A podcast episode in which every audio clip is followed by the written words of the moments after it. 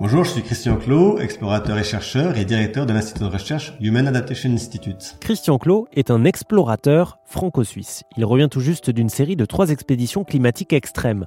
Dans le désert à plus de 50 degrés, en Laponie à moins 50 degrés et dans la jungle guyanaise où le taux d'humidité avoisine les 100%. Objectif de cette mission, baptisée Deep Climate, observer l'impact des conditions climatiques extrêmes sur le corps et le cerveau. Pourquoi Pour voir comment s'y adapter au mieux, non pas si, mais quand le climat changera dans nos pays. Et cela commence déjà. Pour lui, s'il est urgent d'agir, il est important de savoir pourquoi.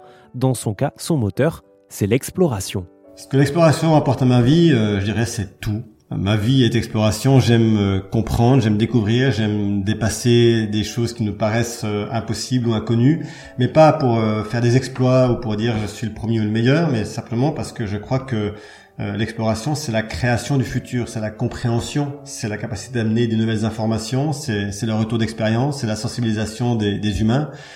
Et je pense qu'on est dans une période extrêmement compliquée, mais à la fois dans un sens aussi qui peut être merveilleuse parce que on est presque face à un nouveau monde. On est toutes et tous dans un moment de vie où personne ne sait ce que sera le futur.